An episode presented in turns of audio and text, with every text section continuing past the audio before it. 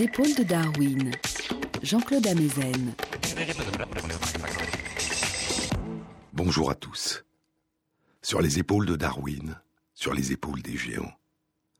Se tenir sur les épaules des géants et voir plus loin, voir dans l'invisible, à travers l'espace et à travers le temps, voir en nous, au plus profond de nous.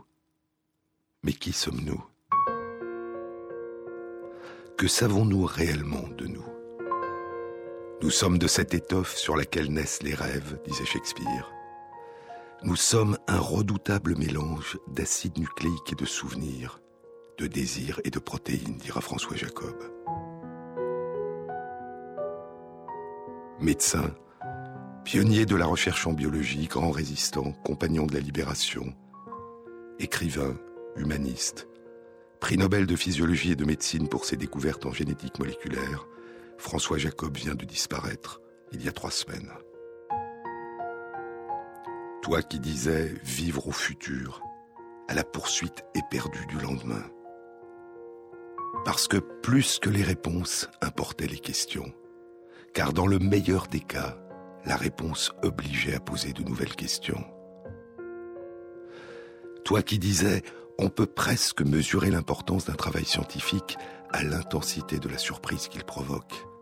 La part vraiment intéressante, c'est celle qu'on ne peut prévoir. Il y a une catégorie de citoyens auxquels ne plaît guère ce caractère imprévisible de la recherche scientifique. Ce sont les politiciens et les administrateurs de la science. Ceux-là n'aiment pas les entreprises dont on leur dit qu'on ne peut prévoir où elles mènent. Et pourtant, la science est imprévisible. La recherche est un processus sans fin dont on ne peut jamais dire comment il évoluera. L'imprévisible est dans la nature même de l'entreprise scientifique. Si ce que l'on va trouver est vraiment nouveau, alors c'est par définition quelque chose d'inconnu à l'avance.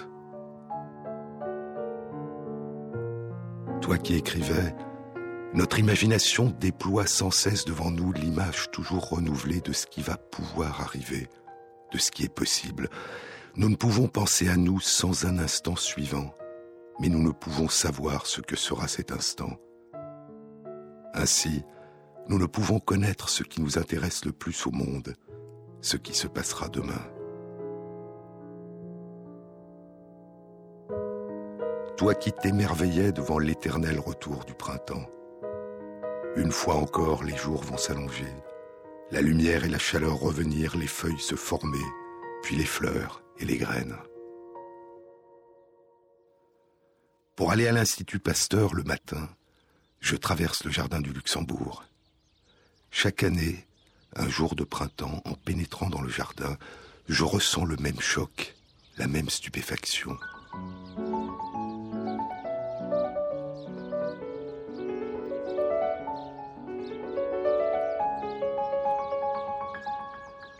Chaque année, c'est le même émerveillement devant les bourgeons qui éclatent et commencent à éclore, devant les débuts de feuilles, cette dentelle verte qui décore les branches et tremble sous la brise. Une fois encore, les jours vont s'allonger, la lumière et la chaleur revenir, les feuilles se former, puis les fleurs et les graines.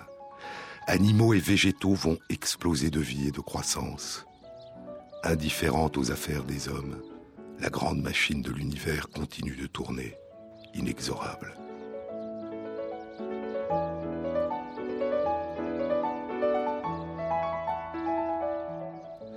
Toi qui disais, plus que l'océan et les tempêtes, plus que la montagne et ses glaciers, plus que la voûte céleste et ses galaxies, c'est ce petit frisson vert qui parcourt les arbres et vous surprend un matin de printemps qui me donne avec la force de l'évidence l'impression d'assister au spectacle grandiose qui, depuis quelques douze milliards d'années, agite la grande scène de l'univers.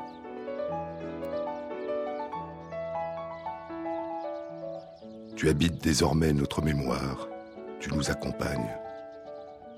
Et nous pouvons retrouver la présence lumineuse et la pensée limpide de François Jacob dans ses beaux livres, La logique du vivant, Le jeu des possibles, La souris, la mouche et l'homme, la statue intérieure.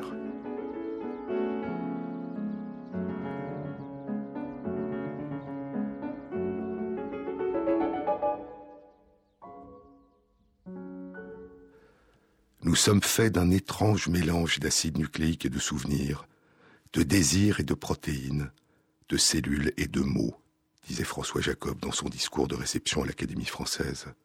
Le siècle qui se termine, dira-t-il plus tard, le siècle qui se termine s'est beaucoup occupé d'acide nucléique et de protéines. Le siècle suivant va se concentrer sur les souvenirs et les désirs. Saura-t-il résoudre de telles questions? Un autre pionnier de la génétique moléculaire disparu il y a neuf ans, Francis Crick, franchira ce pas. Il passera de l'exploration des acides nucléiques, de l'ADN, à l'exploration de ce mystère qui sous-tend nos souvenirs et nos désirs, nos émotions et nos rêves, notre conscience. Francis Crick est le co-découvreur de la structure en double hélice de l'ADN, le composant moléculaire des gènes, le support de l'hérédité dans l'ensemble du monde vivant. Une universalité qui apportait à un niveau jusque-là invisible une confirmation à la théorie qu'avait proposée Darwin cent ans plus tôt, celle d'une origine commune, d'une généalogie commune et d'une parenté de tous les êtres vivants dans le monde. L'article de deux pages qui proposait cette structure en double hélice de l'ADN, devenue aujourd'hui une icône de la biologie moléculaire, a été publié dans la revue Nature il y a presque exactement 60 ans, à quelques jours près, le 25 avril 1953. Et en 1962, trois ans avant François Jacob, Francis Crick recevait le prix Nobel de physiologie et de médecine. Encore une dizaine d'années, et à l'âge de près de 60 ans, Francis Crick plonge dans l'exploration de ce qu'il considère comme le plus grand mystère, comme la question la plus importante des sciences du vivant, plus importante encore que la question de l'hérédité, aussi importante avait écrit Darwin que la question de l'origine de la vie, l'étude de la conscience.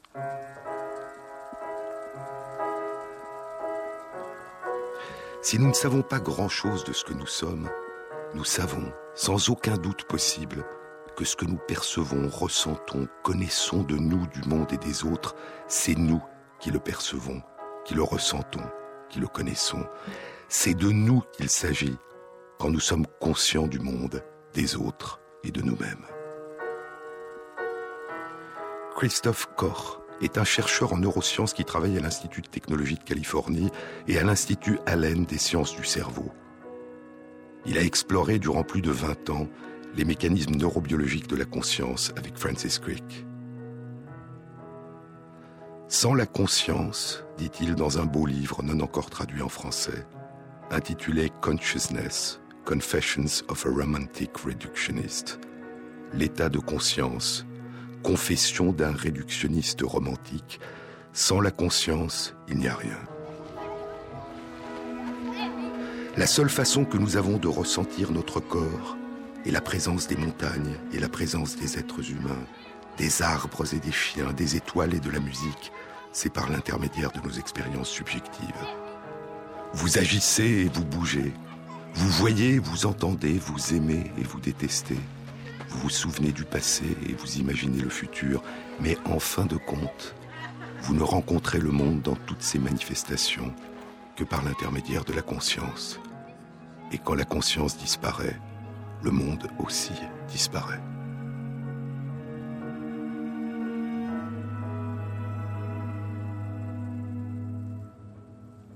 Durant la longue histoire des métamorphoses de l'univers, durant la longue histoire des métamorphoses de la Terre, durant la longue histoire de l'évolution du vivant sur notre planète, la pensée consciente, dit le mathématicien Henri Poincaré, dans son livre La valeur de la science, la pensée consciente n'a duré et ne durera qu'un moment. La pensée consciente n'est qu'un éclair. La pensée consciente n'est qu'un éclair au milieu d'une longue nuit. Mais c'est cet éclair qui est tout. Cette expérience de la vie que la vie fait d'elle-même, dit Georges Semplun dans l'écriture ou la vie, cette expérience de la vie que la vie fait d'elle-même, de soi-même en train de la vivre.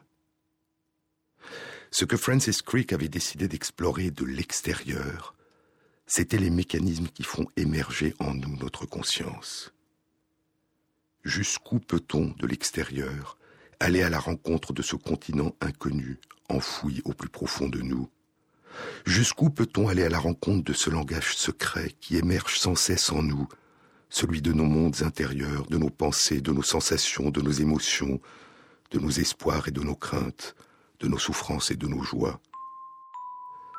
Je vous ai parlé dans de précédentes émissions de cette étrange aventure dans laquelle se sont engagées les neurosciences.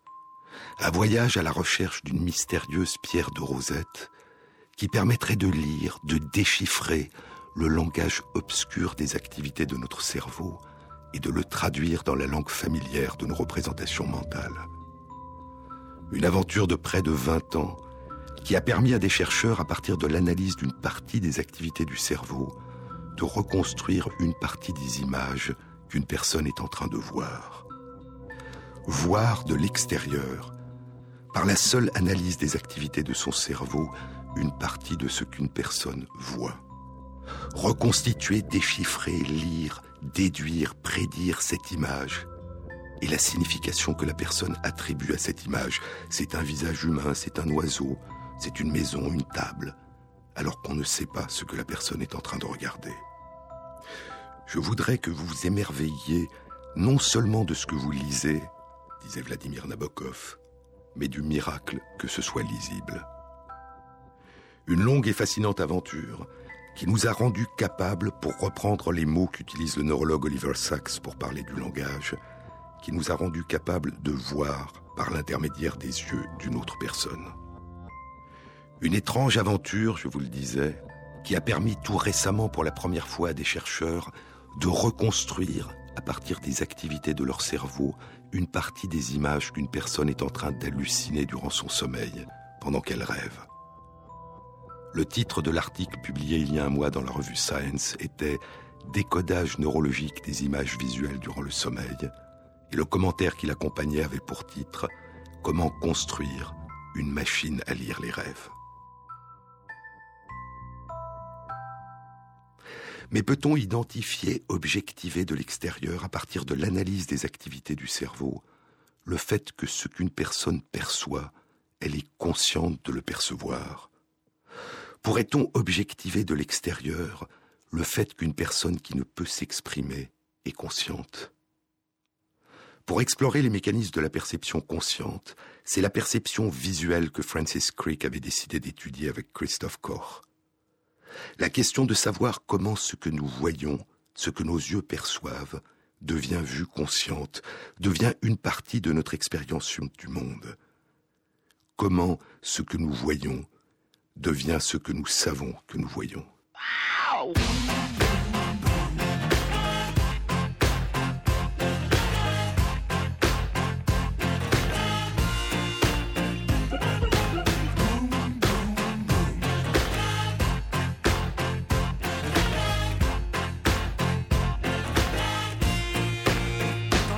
De mes habits, de mon joli pull canari, sur toutes mes bouteilles de vin rouge.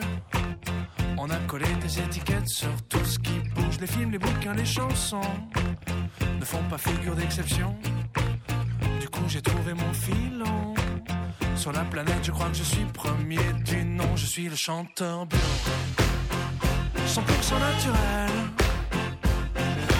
Guillaume a des gaines de la tête aux. Je suis le chanteur bio, 100% végétal. Mon nom à moi c'est Soul, y'a qu'à voir.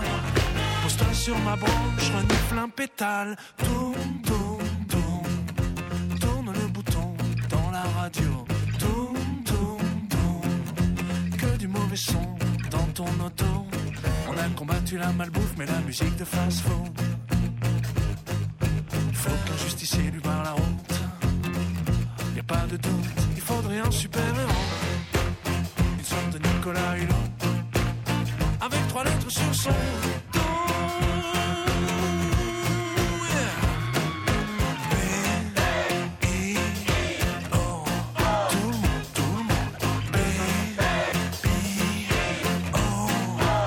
Je suis le chanteur bien, 100% naturel.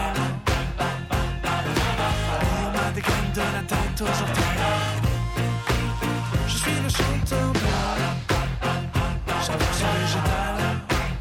On m'a laissé seul, comme l'arbre. Les pieds dans la boue, mais en éventail.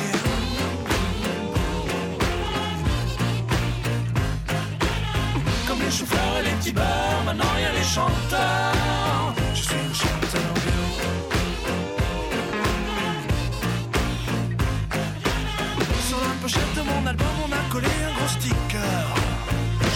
Chanteur bio. Sur les épaules de Darwin, Jean-Claude Amezen. Des études réalisées depuis une vingtaine d'années ont recherché, à l'aide de programmes informatiques capables d'apprentissage automatique, l'existence d'une corrélation entre une mesure d'un état particulier d'activité du cerveau et le fait qu'une personne dit qu'elle est en train de voir, de vivre une expérience visuelle subjective consciente. La personne dit qu'elle voit consciemment une image. Puis les chercheurs essayeront de déduire, à partir de la mesure de ces états particuliers du cerveau, si une personne est en train de vivre une expérience visuelle consciente, si la personne est consciente de voir une image particulière ou pas. Et si cette déduction est bonne, robuste d'un point de vue statistique, s'il y a peu ou pas d'erreurs d'interprétation, on en conclura que cet état particulier d'activation du cerveau pourrait être un marqueur, une signature neurologique d'une expérience subjective consciente.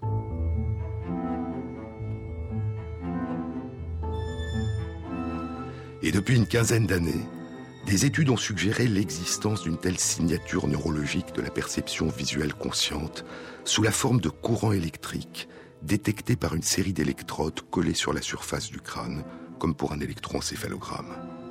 Ces études ont exploré l'état d'activité d'une partie du cerveau enregistrée par les électrodes lorsque des images particulières, par exemple des images de visage, sont présentées à des personnes pendant des durées variables. Les images sont dites masquées c'est-à-dire que l'image d'un visage est immédiatement suivie d'une autre image abstraite, ce qui a pour effet de détourner l'attention et d'empêcher l'attention de demeurer fixée sur l'image du visage qui a disparu. Quand une image de visage est présentée très brièvement dans ces conditions, pendant une durée de moins d'un vingtième de seconde, la personne n'a pas conscience d'avoir vu cette image. On parle alors d'image subliminale. Mais la vue inconsciente de cette image a suffi à entraîner une activité électrique dans les régions du cerveau qui répondent à la vue d'un visage, activité électrique qui ne survient pas lorsque l'image présentée n'est pas une image d'un visage. Cette activité électrique correspond donc à une forme de signature neurologique de la perception visuelle inconsciente d'une image particulière. Et cette activité électrique augmente progressivement, linéairement, proportionnellement à la netteté de l'image et à sa durée de présentation, durant les 2 à 3 dixièmes de seconde qui suivent la présentation brève de l'image. Comme un léger écho à l'image du visage qui a déjà disparu et qui a été remplacé par une image abstraite, un écho très bref de 2 à 3 dixièmes de seconde qui ne parvient pas à la conscience. Depuis huit ans, plusieurs études, dont celle du groupe de Stanislas Dehaene, ont indiqué que si l'image d'un visage est présentée pendant plus d'un vingtième de seconde, ou suivant les cas pendant plus d'un dixième de seconde, l'image est perçue consciemment. Dans ces conditions, le premier écho bref d'activité électrique d'une durée de 2 à 3 dixièmes de seconde qui est associé à la perception visuelle inconsciente est suivi d'une deuxième vague d'activité électrique. Cette deuxième vague surgit brusquement après le premier écho bref et elle est d'emblée importante et elle est durable et elle s'étend à différentes régions du cerveau. Et cette deuxième vague d'activité électrique, qui a été appelée la vague lente tardive, s'accompagne d'une perception consciente de l'image d'un visage. La personne dit qu'elle a vu un visage. Cette vague lente tardive correspond donc à une forme de signature neurologique d'une perception visuelle consciente. On pense que cette vague lente, tardive, durable qui parcourt le cerveau traduirait une inscription de la perception visuelle dans la mémoire à court terme et d'une manière plus générale qu'elle traduirait un éveil de l'attention. Une personne adulte peut dire qu'elle a vu consciemment une image projetée pendant une durée très brève. Mais qu'en est-il pour les tout petits enfants? Les bébés et les nourrissons ont des modalités de communication riches et variées, et des capacités d'interprétation, de déduction et de raisonnement très développées. Mais ils ne peuvent pas encore parler et nous décrire précisément ce dont ils font l'expérience. Ce sont des enfants, au sens littéral du mot latin infans, dont dérive le mot enfant, infans, celui qui ne parle pas. Il y a trois semaines, une étude était publiée dans la revue Science par un groupe de chercheurs de France et du Danemark, dont Sid Quider, Stanislas Dehaene et Ghislaine Dehaene-Lamberts. L'étude explorait si cette signature neurologique des perceptions visuelles conscientes qui est présente chez les adultes capables de dire s'ils ont perçu consciemment une image ou non, peut aussi être détectée chez des bébés âgés de 5 mois à qui on présente brièvement des images. Les chercheurs ont effectué les mêmes analyses que celles qui avaient été réalisées précédemment avec des adultes chez 80 petits-enfants. L'expérience portait sur 30 bébés âgés de 5 mois 29 enfants âgés d'un an et 21 enfants âgés de 15 mois. Initialement, les chercheurs avaient essayé de faire participer 240 petits-enfants à cette expérience, mais la plupart d'entre eux, 160, gigotaient trop pour que les enregistrements des activités de leur cerveau puissent être interprétables. Les chercheurs ont gardé les 80 petits-enfants les plus calmes. Sur une photo faite par l'une des chercheuses, on voit de face un bébé de 5 mois en barboteuse, debout dans les bras de sa maman. Il regarde l'objectif d'un air très sérieux et il a sur la tête une espèce de bonnet composé d'un filet de 128 électrodes. Les chercheurs ont présenté aux petits-enfants des images de visage qui demeuraient présentes pendant des durées variables et qui étaient masquées. C'est-à-dire, comme je vous le disais, l'image du visage était aussitôt suivie par une autre image abstraite ce qui avait pour effet d'empêcher l'attention de demeurer fixée sur l'image du visage qui a disparu. Et les chercheurs ont mesuré les activités électriques induites par la vue d'un visage. La première vague d'activation, le premier écho bref qui correspond chez les personnes adultes à la perception inconsciente de l'image, est aussi présente chez tous les petits-enfants qui ont été inclus dans l'étude. La deuxième vague, la vague lente tardive, importante et durable, qui est associée chez les personnes adultes à une perception consciente de l'image, cette vague lente tardive est aussi présente chez les petits-enfants étudiés, mais elle a des caractéristiques différentes qui varient avec l'âge de ces enfants. Chez les enfants âgés d'un an ou de 15 mois, la vague lente tardive survient plus tard que chez les adultes. Elle ne survient pas trois dixièmes de seconde après la présentation de l'image, mais après un délai deux fois plus long, plus de sept dixièmes de seconde après la présentation de l'image. Et chez les bébés de cinq mois, la vague lente tardive ne survient que si l'image est restée présente plus longtemps, et cette vague est encore plus tardive. Elle survient non pas, comme chez les enfants âgés de un an ou de quinze mois, après un délai deux fois plus long que chez les adultes, mais après un délai trois fois plus long que chez les adultes, un délai de neuf dixièmes de seconde après la présentation de l'image. Et la vague lente tardive n'atteint une intensité importante qu'au bout de près d'une seconde et demie après la présentation de l'image. Le titre de la publication était Un marqueur neurologique de perception consciente chez les petits-enfants. La signature neurologique qui est corrélée à la perception visuelle consciente chez les adultes est présente chez les bébés dès l'âge de 5 mois et probablement beaucoup plus tôt encore. Mais elle semble beaucoup plus lente à apparaître et ne devient plus rapide qu'à partir de l'âge d'un an. Cela signifie-t-il que l'émergence de la perception visuelle à la conscience est initialement lente et devient de plus en plus rapide à mesure que l'enfant se développe? Ou cela signifie-t-il qu'il y aurait chez les tout petits d'autres mécanismes de perception visuelle consciente plus rapides qui seraient progressivement remplacés par les mécanismes mis en jeu chez l'adulte? On ne le sait pas. L'observation des activités de leur cerveau ne peut nous révéler l'expérience subjective que vivent les tout petits qui communiquent d'une manière si intense et si riche avec nous, mais qui ne peuvent encore nous parler l'étude ne peut nous faire accéder au monde intérieur des bébés, à la manière dont ils ressentent et s'approprient le monde qui les entoure.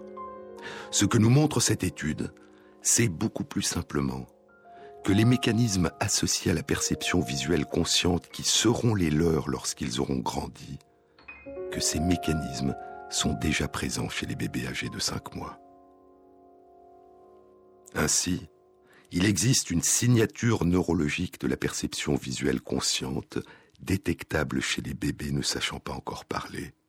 Et d'autres travaux avaient déjà suggéré l'existence d'une signature neurologique de la perception consciente détectable chez des personnes adultes qui ont perdu la capacité de communiquer. Sur les épaules de Darwin, sur France Inter.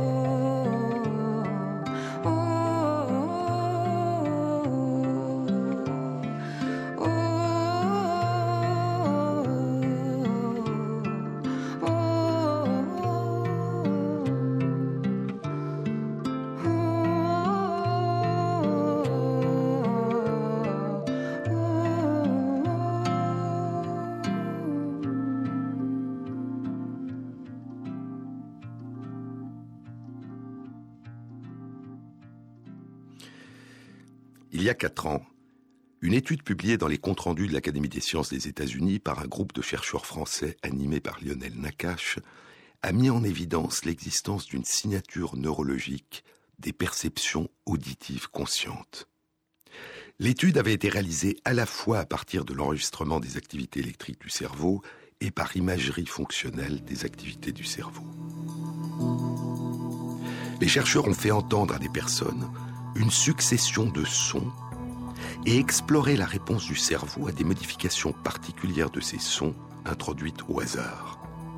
Ils ont mis en évidence une première vague de réponses, un premier écho bref, dans la région du cortex auditif qui répond à la perception d'un son. Cette première vague, brève et très localisée, est présente aussi bien quand la personne a perçu consciemment une modification particulière du son quand la personne n'est pas consciente de l'avoir perçu. En revanche, une deuxième vague d'activation plus importante, plus prolongée et qui s'étend à de nombreuses autres régions du cerveau, une vague lente tardive, n'est observée que lorsque la personne dit avoir perçu consciemment une modification du son. De même que ce qui a été observé pour la perception visuelle, lors de la perception auditive, la survenue de la vague lente tardive semble constituer une signature neurologique de la perception consciente.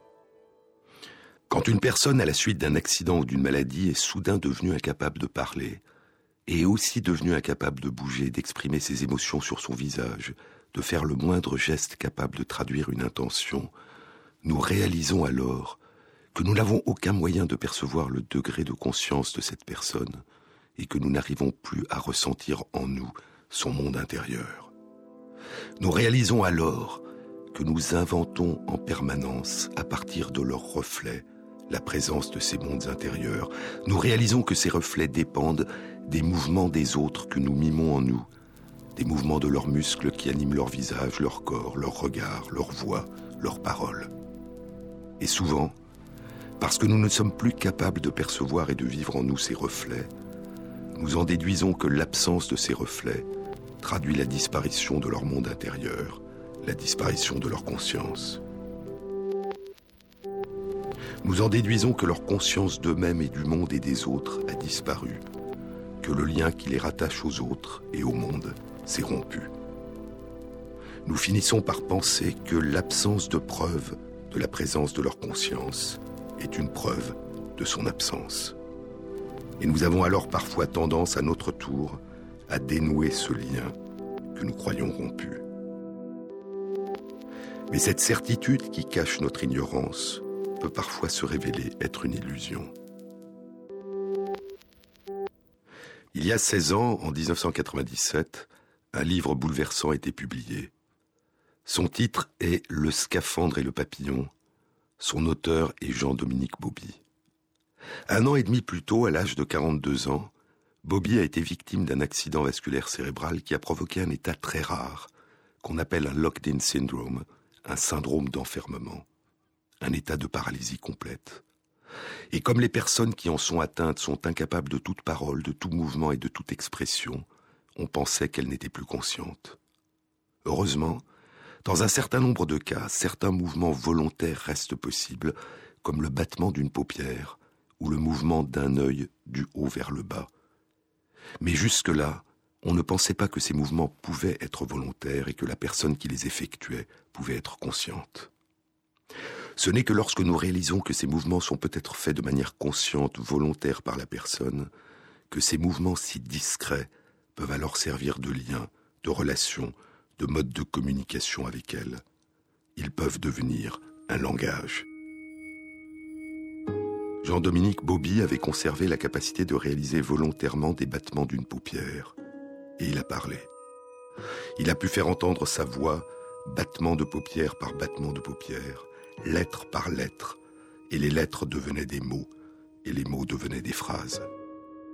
Il a pu faire entendre sa voix à ceux qui avaient découvert qu'il était conscient et qu'il pouvait apprendre à lire son langage muet, son langage de signes, son langage de battement de paupières et entrer en relation avec lui. Et il a dicté son livre lettre par lettre, mot par mot, révélant la richesse du monde intérieur de ceux qu'on pensait jusque-là inconscients. Mais il y a d'autres cas plus fréquents où des personnes qui ne sont pas atteintes du locked-in syndrome et ont été victimes d'un accident ou d'une maladie qui les a plongées dans le coma en émergent dans un état étrange. Ces personnes ont les yeux ouverts, elles semblent éveillées, mais elles ne montrent aucun signe d'attention, ne suivent pas des yeux, n'ont aucun comportement volontaire, aucune réponse apparemment intentionnelle aux stimulations extérieures. Elles semblent paradoxalement à la fois éveillées et inconscientes. Elles ont des lésions cérébrales plus ou moins importantes, on a donné il y a 40 ans à cet état le nom d'état végétatif, mais depuis quelques années des médecins ont proposé de remplacer ce terme peu respectueux par un autre, état d'éveil sans réponse détectable. Plusieurs dizaines de milliers de personnes dans le monde sont aujourd'hui dans un tel état qui peut être transitoire ou durer longtemps. Certaines de ces personnes pourraient-elles malgré tout être conscientes? Et si c'est le cas, serait-il possible d'en rechercher un signe? C'est la question qu'ont posée Lionel Nakache et ses collègues dans l'étude qu'ils ont publiée il y a quatre ans dans les comptes rendus de l'Académie des sciences des États-Unis. Est-ce que la signature neurologique d'une perception auditive consciente qu'ils avaient identifiée pourrait être détectable chez des personnes qu'un accident ou une maladie a rendues incapables de communiquer? Ils ont recherché l'existence d'une telle signature neurologique en réponse à la perception de sons particuliers chez quatre personnes en état d'éveil sans réponse détectable et chez quatre personnes en état dit de conscience minimale qui ne montrent que quelques signes détectables de conscience par moment. La première vague de réponses rapides et localisées, le premier écho bref qui accompagne une perception inconsciente, était présente chez toutes ces personnes. En revanche, la deuxième vague de réponse, la vague lente tardive, n'était présente que chez trois des quatre personnes en état dit de conscience minimale. Ceci suggère indirectement que ces personnes percevaient consciemment les sons et d'une manière plus générale qu'elles étaient conscientes de leur environnement, au moins de leur environnement sonore. Ces trois personnes sont les seules parmi les huit personnes étudiées qui ont repris conscience dans les quelques semaines qui ont suivi, avant la publication de l'étude. Si ces résultats suggèrent que cette signature neurologique d'une perception consciente pourrait traduire indirectement la possibilité d'un état de conscience chez certaines personnes incapables de le manifester, l'inverse n'est pas vrai. L'absence de cette signature ne signifie pas obligatoirement une absence de conscience. En effet, l'étude montre que chez des personnes parfaitement conscientes, il suffit qu'on fasse en sorte de les distraire pendant qu'on émet les sons la distraction pouvant être un exercice de lecture ou une demande de laisser vagabonder leur esprit.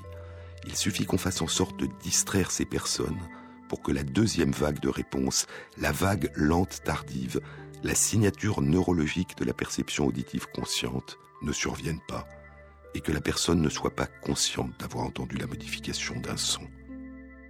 Autrement dit, cette signature neurologique ne traduit pas la présence ou l'absence de conscience, mais plus simplement la présence d'une perception consciente.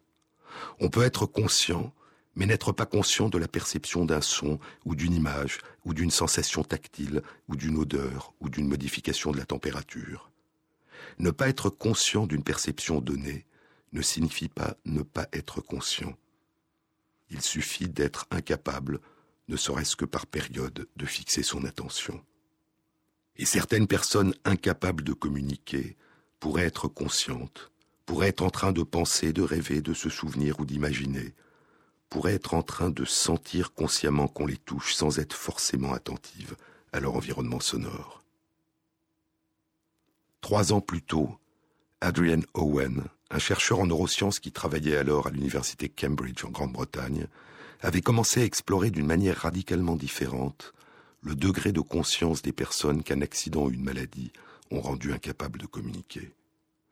La question qu'il avait posée n'était pas est-il possible, par l'intermédiaire de la lecture des activités de son cerveau, de détecter un signe, une signature neurologique qui permettrait de suggérer que la personne incapable de communiquer est capable de percevoir consciemment un son?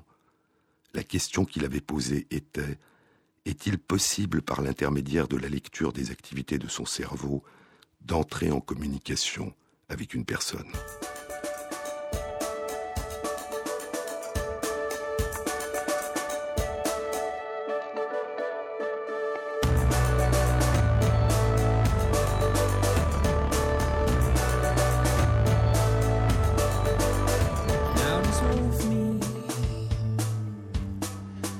Tabs on your tongue.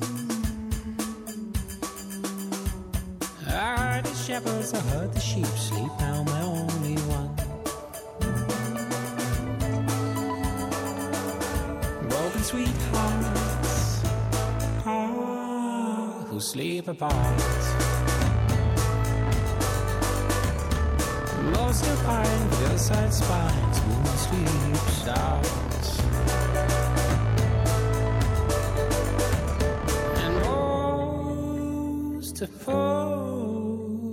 Now shush.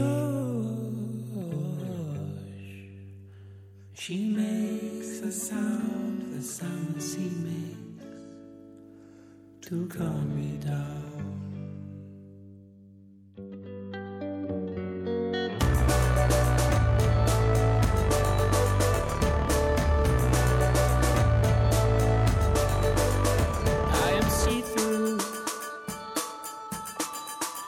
so you're so thin.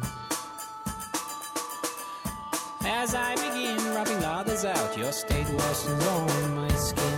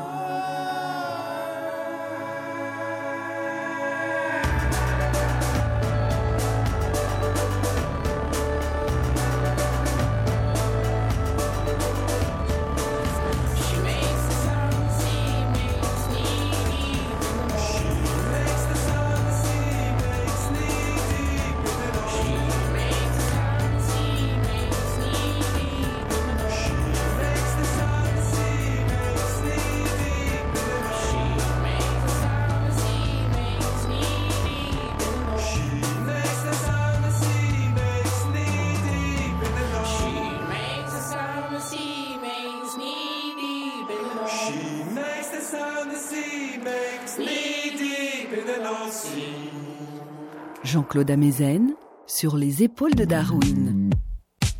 Il y a sept ans, en 2006, Adrian Owen et ses collègues publiaient dans la revue Science une étude d'imagerie fonctionnelle cérébrale dont les résultats faisaient émerger un continent jusque-là inconnu, un continent profondément mystérieux, une réponse entièrement inattendue qui allait elle-même devenir une source de questionnements nouveaux.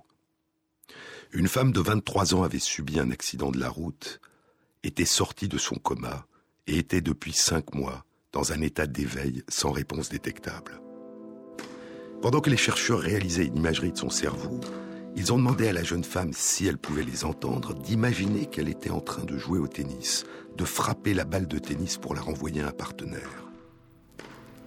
Et comme chez des personnes conscientes, les régions de son cerveau impliquées dans la préparation des mouvements du bras s'activent. Puis les chercheurs disent à la jeune femme de se reposer. Quand ils lui demandent un peu plus tard d'imaginer qu'elle est en train de se promener dans son appartement, en commençant par la porte d'entrée et en visitant toutes les pièces, comme chez des personnes conscientes, son hippocampe, la région du cerveau impliquée dans la mémoire spatiale, s'active. Est-elle consciente? Ce sera le titre du commentaire de Lionel Nakache qui accompagne l'article. Ces résultats, écrit-il, indiquent la persistance chez cette patiente d'une vie intérieure mentale riche. Mais cette femme est-elle consciente? Cette étude pose de nouvelles questions quant à la nature même de la conscience. Adrian Owen et ses collègues avaient conclu leur publication par ces mots. Ces résultats suggèrent une méthode par laquelle certains patients incapables de communiquer pourraient être capables d'utiliser leur capacité mentale résiduelle pour communiquer leurs pensées à ceux qui les entourent en modulant leur propre activité cérébrale. Encore quatre ans, et en 2010, l'équipe d'Owen publie dans The New England Journal of Medicine une nouvelle étude réalisée en collaboration avec l'équipe de Stephen Loret à l'Université de Liège. Ils ont utilisé la même approche qu'auparavant. Ils ont réalisé une analyse par imagerie des activités du cerveau d'une personne pendant qu'ils lui demandaient Imaginez que vous êtes en train de jouer au tennis. Imaginez maintenant que vous êtes en train de vous promener dans votre appartement, et ainsi de suite. Et cette nouvelle étude concernait 54 personnes. 23 d'entre elles étaient dans un état d'éveil sans réponse détectable et 31 dans un état de conscience minimale. À l'imagerie cérébrale, en réponse aux demandes des chercheurs d'imaginer qu'elles jouent au tennis ou qu'elles se promènent dans leur appartement, 5 personnes sur 54, dont 4 en état d'éveil sans réponse détectable, ont des réponses cérébrales identiques à celles de personnes conscientes. Les chercheurs décident alors de franchir une frontière, d'aller plus loin, avec l'une de ces cinq personnes. Il décide de tenter d'entrer en communication avec elle, de lui poser des questions. La personne est dans l'appareil d'imagerie cérébrale. Si vous voulez répondre oui à la question que nous allons vous poser, lui disent les chercheurs, imaginez que vous êtes en train de jouer au tennis. Si vous voulez répondre non à la question que nous allons vous poser, imaginez que vous êtes en train de vous promener dans votre appartement. Le chercheur qui pose les questions à la personne n'a aucune idée des réponses, pour éviter qu'une émotion dans sa voix ne puisse introduire des indications qui pourraient être perçues de manière inconsciente par la personne. Est-ce que le prénom de votre père est Thomas demande le chercheur. L'imagerie montre des activités du cerveau qui sont les mêmes que lorsqu'on avait demandé à la personne d'imaginer qu'elle était en train de se promener dans son appartement. Autrement dit, la personne est en train de répondre non. Et elle a compris comment faire comprendre qu'elle disait non. Est-ce que le prénom de votre père est Alexandre? L'image des activités du cerveau est celle du jeu de tennis? La réponse est donc oui. Est-ce que vous avez un frère? La personne joue au tennis. La réponse est oui. Au total, la personne a répondu à cinq questions sur six. À la sixième, elle n'a pas répondu. Mais à toutes les questions auxquelles elle a répondu, elle a donné la réponse exacte. Avec les mêmes équipes anglaises et belges, et sa nouvelle équipe canadienne à l'Institut du cerveau et de l'esprit de l'Université Western Ontario, où il a reçu des financements importants pour développer ses travaux, Adrian Owen a publié les résultats d'une nouvelle approche à la fin de l'année 2011 dans la revue The Lancet, puis dans la revue PLOS ONE à l'automne 2012. Ces études suggèrent que l'imagerie cérébrale en temps réel, difficile et longue à réaliser, pourrait être en partie au moins remplacée par un examen beaucoup plus simple, l'électroencéphalogramme, transportable et de réalisation rapide. Les chercheurs ont demandé à des personnes qui sont en état d'éveil sans réponse détectable d'imaginer lorsqu'elles entendront un son particulier qu'elles sont en train de réaliser un geste comme fermer le poing ou remuer les orteils, et leur activité cérébrale détectée par l'électroencéphalogramme suggère qu'un petit nombre de ces personnes est capable de répondre. Sont-elles conscientes? Et si oui, jusqu'à quel point? On ne le sait pas. Ce que cette extraordinaire aventure a révélé, c'est qu'une absence de preuve détectable de conscience n'est pas la preuve de l'absence d'un état de conscience. Et lorsque la recherche d'une signature neurologique d'une réponse consciente ne détecte pas de signe de conscience, cela ne nous permet, dit Owen, que de dire que nous ne savons pas, que nous sommes dans l'ignorance. Il se peut que les personnes soient totalement inconscientes, mais il se peut aussi que ces personnes aient des degrés variables de conscience, ou que leur mémoire ou leur capacité d'attention soit profondément altérée, ou que leur état de conscience soit intermittent. La conscience n'est pas obligatoirement un phénomène de tout ou rien. C'est une propriété émergente dont nous ne pouvons de l'extérieur que distinguer des reflets. Les recherches de ces dernières années nous ont révélé une dimension de notre ignorance que nous ne pouvions imaginer. Une ignorance féconde, riche de questionnements, de recherches à venir et de réponses encore imprévisibles. Une ignorance qui a remplacé ce qui apparaissait comme une certitude, comme une évidence qu'il était inutile, voire absurde, de questionner. La science efface l'ignorance d'hier et révèle l'ignorance d'aujourd'hui, dit le physicien David Gross. Ignorance, how it drives science. L'ignorance, comment elle conduit la science. C'est le titre d'un livre qui a été publié il y a moins d'un an et qui n'est pas encore traduit en français. L'auteur, Stuart Firestein, est un chercheur en neurosciences qui dirige le département de biologie de l'Université Columbia à New York. Depuis plusieurs années, Stuart Firestein anime à l'Université Columbia un cours intitulé Ignorance. Il y invite des scientifiques de toutes disciplines à venir exposer ce qu'il appelle l'état actuel de leur ignorance. Ce qu'ils savent qu'ils ne savent pas. Un point de départ essentiel pour un voyage qui souvent dévoilera une dimension plus profonde encore de notre ignorance une dimension de notre ignorance qui nous est inconnue, ce dont nous ne savions pas que nous ne le savions pas. On peut presque mesurer l'importance d'un travail scientifique à l'intensité de la surprise qu'il provoque, disait François Jacob. La part vraiment intéressante, c'est celle qu'on ne peut prévoir. Si ce que l'on va trouver est vraiment nouveau, alors c'est par définition quelque chose d'inconnu à l'avance. La plus grande découverte de ce siècle de recherche et de science, poursuivait François Jacob, la plus grande découverte de ce siècle de recherche et de science est probablement l'étendue de notre ignorance de la nature. Pour la première fois, nous pouvons contempler notre ignorance en face.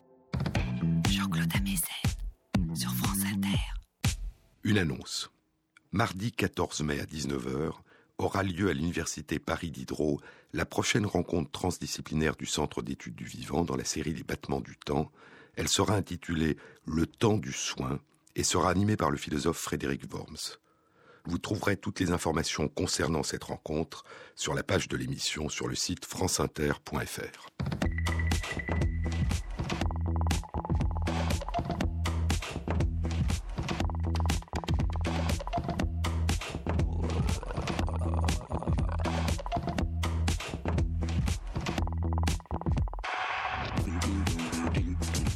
Cette émission a été réalisée par Christophe Imbert avec à la prise de son Ludovic Asselot et Thierry Dupin pour la programmation des chansons.